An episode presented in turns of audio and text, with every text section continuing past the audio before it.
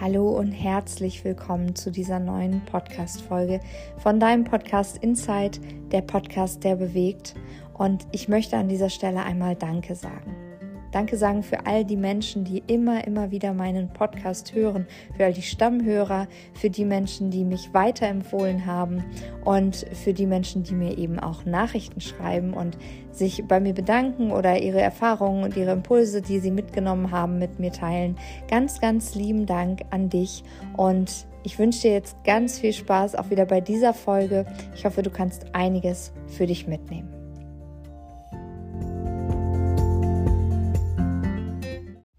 Einen wunderschönen guten Tag und herzlich willkommen hier bei dieser neuen Solo-Folge.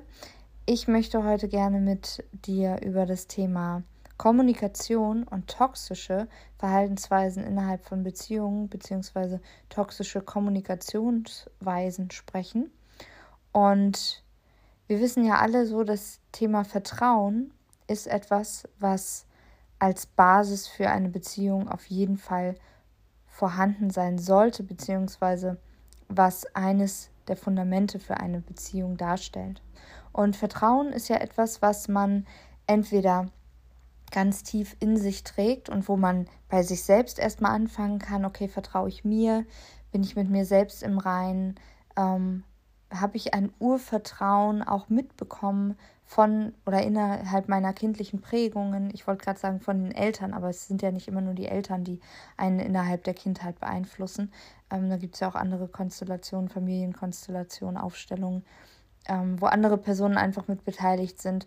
Wie sieht es aber mit meinem Vertrauen aus? Mir selbst gegenüber, der Welt gegenüber, vertraue ich in das Leben? Ja, das sind vielleicht Fragen, die du dir einmal stellen darfst. Und das sind auch Fragen, beziehungsweise die Frage nach dem Vertrauen ist eine ganz fundamentale, die sich Menschen stellen, die ja mit diesen toxischen Kommunikationsweisen zu tun haben, über die ich heute sprechen möchte. Ich möchte nämlich einmal über das Thema Double Bind sprechen. Double Bind ähm, Kommunikation und einmal über das Thema Gaslighting. Double Bind und Gaslighting sind zwei ähm, sehr unterschiedliche ähm, Weisen, mit jemandem umzugehen, beziehungsweise Erscheinungen innerhalb von Kommunikation, die aber eins gemeinsam haben, nämlich dass sie das Vertrauen innerhalb der Beziehung und auch das Vertrauen zu sich selbst, wenn einem diese Kommunikationsweise begegnet, sehr, sehr stark beeinflussen und schmälern. Und deswegen möchte ich heute mit dir gerne darüber sprechen, weil ich finde, dass ähm, wir viel, viel, viel zu oft über Kommunikation etwas mit uns machen lassen, was uns mehr verletzt als zum Beispiel, wenn wir geschlagen werden würden, ja. Also ganz, ganz oft wird darüber gesprochen, dass man ähm, oder was man mit sich machen lassen darf oder nicht machen la lassen darf innerhalb Beziehung, was so Handgreiflichkeiten angeht, da sind wir alle komplett fein und äh, klar und da gibt es irgendwie eine, eine Linie. Ja, auch die wird ja überschritten. Ähm, da muss man nicht drüber sprechen, das passiert leider. Nur da sind irgendwie alle sich einig. Aber was innerhalb von Beziehungen noch passiert, nämlich an Kommunikation und an Gewalt innerhalb von Kommunikation oder an ähm, Toxischem innerhalb von Kommunikation, was wirklich Personen auch richtig nachhaltig traumatisieren und schädigen kann, darüber wird wenig gesprochen. Deswegen möchte ich das heute einmal starten. Ja, ich möchte das Thema heute einmal auf den Tisch bringen und ich hatte auch schon eine Umfrage zu dem Thema gemacht. Ich hatte schon mal eine Umfrage bei Instagram gestartet, wo ich einfach mal wissen wollte, okay, wer kennt denn den äh, Double Bind Effekt bzw. Double Bind Botschaften und wer kennt denn das Gaslighting? Und da waren erstaunlich wenige dabei, die wirklich wussten, was, äh, worum es sich handelt. Viele haben sich auch enthalten. Und ein paar wussten es aber. Ich bin äh, gespannt, ob du das weißt, ob du dich damit auskennst. Du kannst mir ja mal schreiben, was deine Eindrücke so waren und ob du da schon mal jetzt Erfahrungen mitgemacht hast. Ich bin da wirklich sehr, sehr interessiert an diesem Austausch zu den Erfahrungen, die damit gemacht worden sind. Und ähm, ja, ich selbst tatsächlich ähm, habe das auch schon in der Vergangenheit erlebt. Und möchte gerne deswegen heute ähm, ja einmal dem Ganzen ein bisschen tiefer auf den Grund gehen.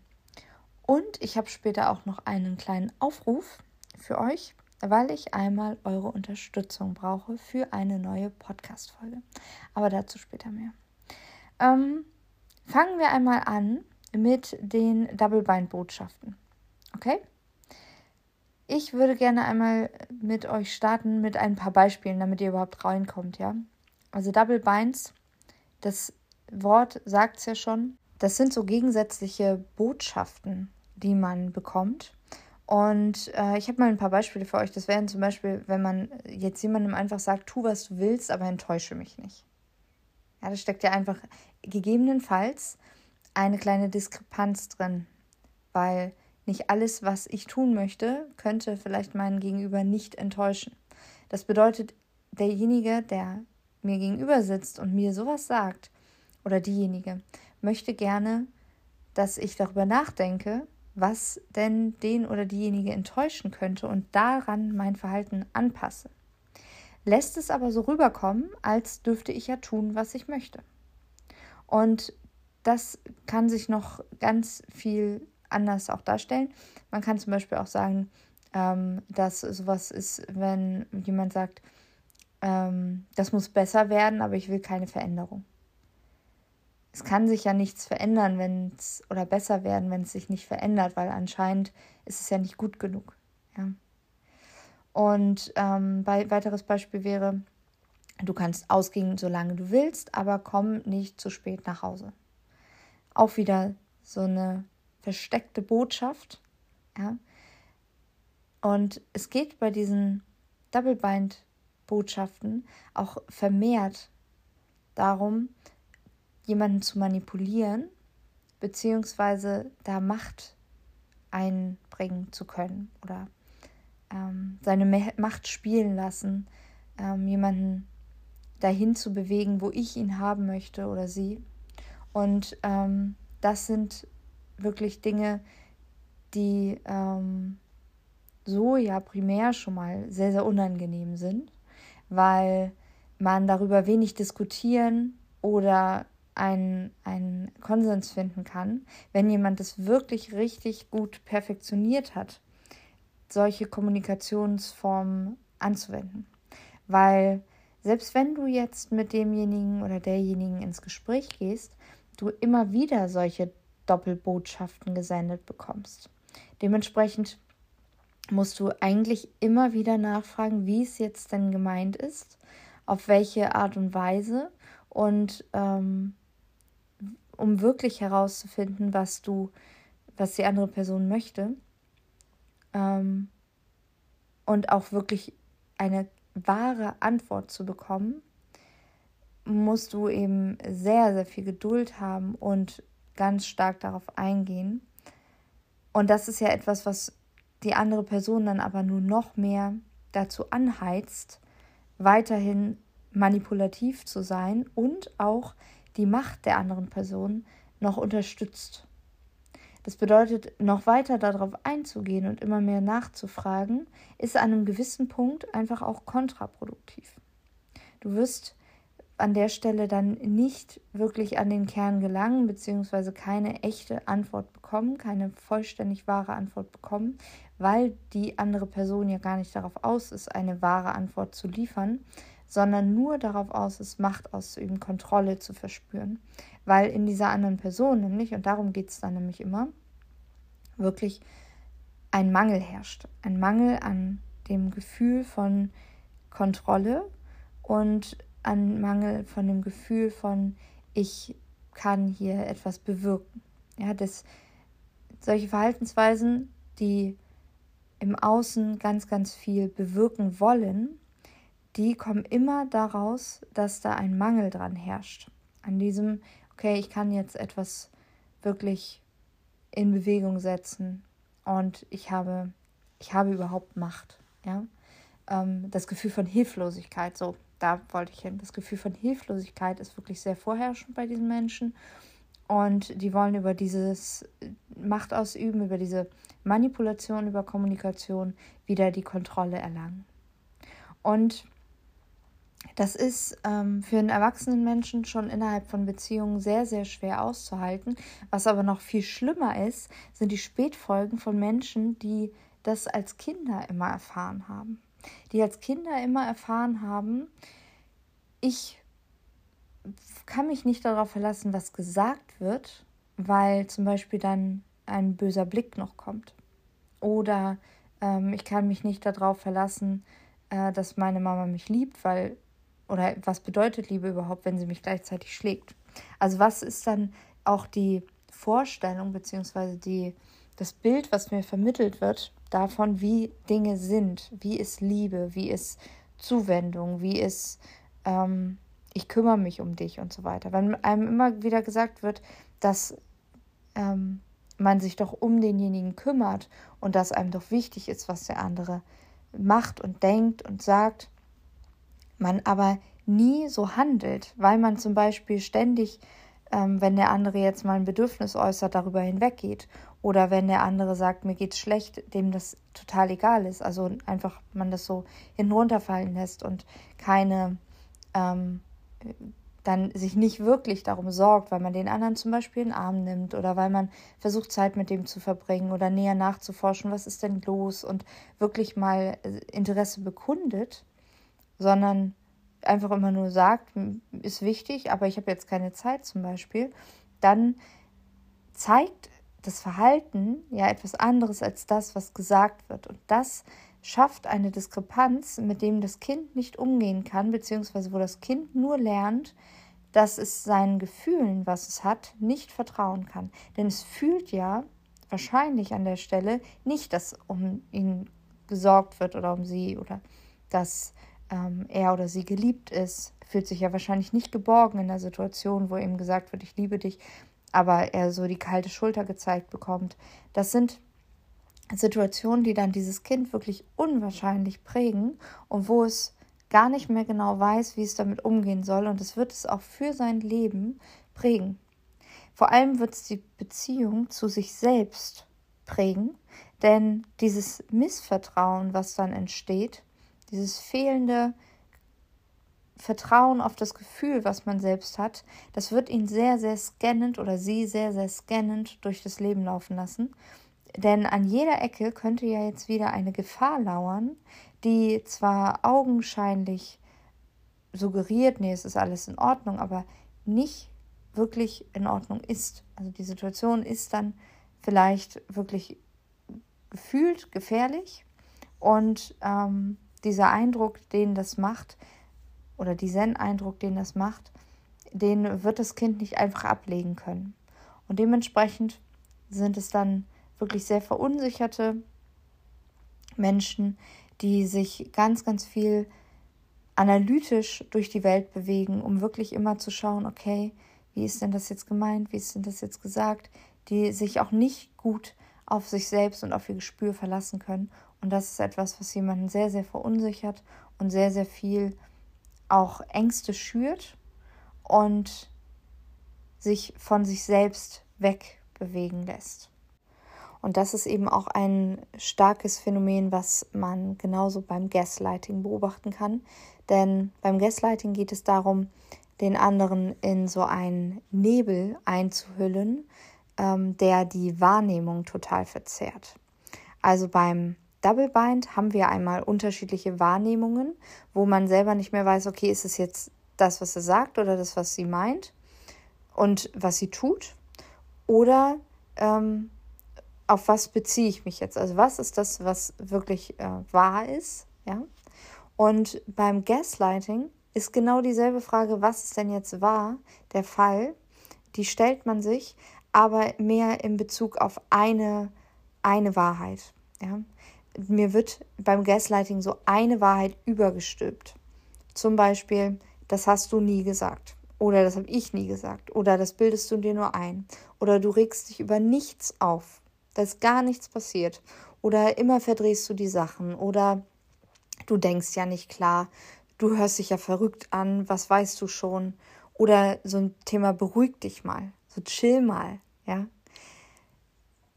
Jemandem zu sagen in einer Situation, wo offensichtlich ist, dass XY passiert, chill mal. Ja, das ist einfach sowas von absurd. Und deswegen hinterfragt man selbst dann auch, oh, muss ich jetzt wirklich, also habe ich da jetzt irgendwie die Situation falsch eingeschätzt? Oder war ich jetzt irgendwie laut? Habe ich mich irgendwie aufgeregt? Was ist denn da jetzt passiert so? Und auch da geht es wieder um das Thema Macht, um das Thema Macht und um Manipulation. Ich habe vielleicht selber gemerkt, oh Mensch, das war falsch von mir. Oder ich kann für mich selber eben gar nicht anerkennen, dass etwas vielleicht falsch war. Und projiziere das dann direkt auf die andere Person und sage, hier beruhig du dich mal. Das ist doch alles so gar nicht gewesen. Hör doch mal auf damit, das hast du falsch wahrgenommen. Und das ist etwas, was auch wieder mit den Menschen unwahrscheinlich viel macht. Denn ich, wenn mir sowas begegnet, hinterfrage mich selber dann, ist es jetzt so? War das so? Wie habe ich das wahrgenommen? Und wenn mir das nur oft genug und von Personen, die mir wirklich wichtig sind, suggeriert wird, dass man sowas nie gesagt hat oder dass man irgendwie verrückt klingt und dass man nichts weiß, dass man nichts kann, dann wird man sich das irgendwann annehmen, weil es einfach ja etwas ist, was jemand zu einem sagt, der einem wichtig ist und auf den man vertraut. Und weil das in so kleinen schönen Dosen kommt, dass man auch das Vertrauen, was man vielleicht zu sich selbst tatsächlich eigentlich hat, dass man das komplett verliert oder zu einem großen Teil verliert, weil auch sich plötzlich zum Beispiel auf andere bezogen wird. Da werden noch andere Menschen zum Beispiel ins Spiel gebracht, wo man dann sagt, ja, aber XY denkt auch so von dir. Oder ähm, ich kann total bestätigen, dass was XY auch mal über dich gesagt hat. Ja, da kommen so von außen dann plötzlich auch noch Faktoren mit rein, die gar nichts mit der aktuellen Situation vielleicht zu tun haben, aber die ein wunderbares Werkzeug dafür bieten, um davon abzulenken, dass man vielleicht jetzt gerade etwas tut oder sich ausgeliefert fühlt, was man oder zu etwas gedrängt wird oder etwas machen soll, was man selber nicht möchte oder äh, wo ein Fehler aufgedeckt wird, den man selber nicht eingestehen möchte. Und dann kommt es zu dieser Situation, dass man oder dass dann gesagt wird, ja, aber guck doch mal, du bist doch schuld, du bist doch das Problem. Du denkst ja nicht klar, du hörst dich verrückt an. Ja, bleib doch mal ruhig oder immer verdrehst du die Sachen. Ja, all diese Beschuldigungen, diese, diese Rückanschuldigungen, die werden dann gedroppt, einfach um wieder die Macht zu gewinnen. Denn wenn der andere jetzt wieder anfängt, ja, nee, das, du denkst ja nicht klar, also den Ball nur zurückspielt, dann hat er schon dadurch, dass er einfach dieselben Methodiken anwendet, einfach verloren, weil er nicht der Erste war, der das benutzt hat, ja. Und auf diese Art und Weise aber zu kommunizieren, macht auch einfach überhaupt gar keinen Sinn und ist auch nicht zielführend, beziehungsweise wird den Konflikt nicht schmälern. Im Übrigen geht es dabei eben auch nicht darum, den Konflikt irgendwie äh, wirklich aufzulösen, sondern es geht der anderen Person nur darum, wieder ihre Ruhe zu haben und an der Stelle auch die Machtposition nicht zu verlieren, die sie innehat. Warnsignale, ja, dass man sich zum Beispiel bereits manipulieren lässt, ist zum Beispiel, wenn man sich entschuldigt, ohne genau zu wissen, wofür man sich entschuldigt, oder wenn man sich entschuldigt für die Dinge, die jetzt einem dann rückwirkend vorgeworfen worden sind. Zum Beispiel, wenn jemand sagt, das hast du noch nie gesagt, oder das bildest du dir ein, zu sagen, oh, Entschuldigung, ja, kann sein, dass ich mir das wieder nur einbilde, weil es einem eben schon so oft gesagt worden ist, dass man anscheinend so eine Person ist, die sich etwas nur einbildet. Ähm, man merkt auch, dass man sich manipulieren lässt, gerade wenn der Gegenüber total ausrastet. Ja, das ist auch ein Zeichen dafür, dass es gerade keine ähm, ja, konfliktlösende Situation ist. Ähm, Manipulation merkt man auch daran, dass man massiv an den eigenen Gedanken und Gefühlen zweifelt, massiv daran zweifelt, wer man ist, wie man ist. Das ist auch ein Anzeichen dafür, dass man sich manipulieren lässt. Ähm, wenn das Gegenüber immer behauptet, alles sei ganz anders, als man es selber wahrnimmt, könnte das auch ein Zeichen von Manipulation sein. Oder wenn man selbst immer als Schuldiger bezichtet wird oder wenn man jedes eigene Wort schon auf die Goldwaage legt, bevor es überhaupt ausgesprochen worden ist. Also wenn man sich viel zu lange Gedanken darüber macht, was man selber sagt, um den anderen eben dann nicht zu verletzen oder aus seiner ähm, Ruhe herauszubringen, sodass der andere dann wieder eben einen attackiert. Auch das ist schon manipulatives Verhalten. Also wenn ich mich die ganze Zeit darum kümmere, wie es dem anderen geht oder der anderen, aber nicht bei mir bleibe. Und am Ende von diesem Konflikt, von dieser Diskussion fühlt man sich immer selbst klein, hilf und wertlos. Ja, das sind auch Dinge, es sei denn, man hat die Situation krass gut gemanagt, aber ansonsten, ähm, wenn man damit mitgehen muss, weil man wirklich in diesem Sumpf der Manipulation drin ist, dann fühlt man sich am Ende wirklich einfach als Verlierer sozusagen dieser ganzen, ähm, dieses Konflikts. Und dann geht eben diese Kaskade wieder los, dass man sich entschuldigt, ohne wiss zu wissen, wofür. Dass man sich massiv Gedanken über seine eigenen Gefühle macht, über seine Gedanken, ob das alles so richtig ist. Und man zweifelt eben sehr an sich. Und man zweifelt sehr an sich und an dem, wie man die Welt sieht. Und das macht im Endeffekt das Vertrauen zu sich selbst kaputt und führt dazu, dass im Endeffekt wirklich nur noch ein Ausstieg aus dieser Beziehung den ja den heilenden Punkt bringen wird, denn innerhalb dieser Beziehung, wenn ich oft mit diesem Menschen konfrontiert bin, ich mein Selbstwertgefühl nicht mehr aufbauen kann und mein Vertrauen zu mir selber nicht stärken kann. Und wenn ich das nicht stärken kann, kann ich mich nicht auf mich verlassen und kann nicht sagen, an welchem Punkt ich gerade stehe, wenn ich in einem Konflikt bin. Ich kann meinen eigenen Standpunkt nicht vertreten, wenn ich mir selber nicht vertraue. Und das ist etwas, was ganz, ganz essentiell ist für Konflikte, dass ich einschätzen kann, auf welchem Standpunkt ich mich gerade befinde. Denn in Konflikten geht es ja eigentlich nicht darum, ich komme mit meiner Meinung und äh, du gehst auch mit meiner, sondern es geht ja eher darum zu sagen, okay, wir kommen hier zusammen, wir haben beide vielleicht eine getrennte Meinung und am Ende verstehen wir uns beide. Wir wissen, was der andere meint und was dem anderen wichtig ist und können das einfach nur verstehen. Wir müssen nicht dieselbe Meinung haben. Und können darüber vielleicht einen Kompromiss finden oder eben keinen Kompromiss finden oder können an der Stelle dann zwar unterschiedliche Wege gehen oder oder, aber bei einem Konflikt geht es eben nicht darum, Macht auszuüben und in einer Beziehung vor allem hat eben dieses Thema Macht an der, also so auf diese Art und Weise überhaupt auch gar keine Rolle zu spielen. In einer gesunden Beziehung geht es nicht um die Machtverhältnisse. Beziehungsweise da sollten diese Machtverhältnisse ausgewogen sein. Das ist zumindest eine äh, Vorstellung, die ich von Beziehungen habe. Es gibt bestimmt auch Menschen, die äh, sind dann miteinander fein, wenn der eine mehr Macht ausübt als der andere. Das ist in Ordnung. Ähm, aber man sollte sich immer darüber im Klaren sein, warum das so ist. Warum möchte ich auch vor allem vielleicht manipuliert oder klein gehalten werden? Wo drin unterstützt mich das? In welchen Mustern unterstützt mich das? Dient mir das wirklich? Möchte ich das wirklich? Oder ähm, ist es nur ein anerlerntes Muster, was aber nicht ich bin? Weil ganz, ganz häufig verwechseln wir leider die, ähm, diese zwei Themen von, okay, das bin ich, das ist meine Persönlichkeit und den anerlernten Bewältigungsstrategien und Mustern, die wir so an den Tag legen, um eben ja uns selbst zu suggerieren, okay, wir können, können das alles managen, wir haben alles unter Kontrolle oder so kommen wir durch die Welt.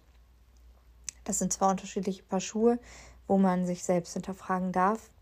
Und versuch wirklich jetzt mit diesen Informationen nicht auf andere zu, zu zeigen mit deinem Finger. Klar kannst du das auch hinterfragen, wie es in der Beziehung zu anderen, aber versuch auch in erster Instanz einmal dich selber zu hinterfragen.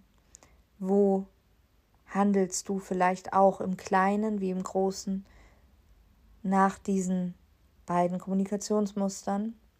Und wo sitzt da deine Hilflosigkeit, die du verspürst, warum du das machst? Und kannst du das vielleicht verändern? Und dann geh in Kommunikation, in gesunde Kommunikation und versuch wirklich eine Lösung zu finden.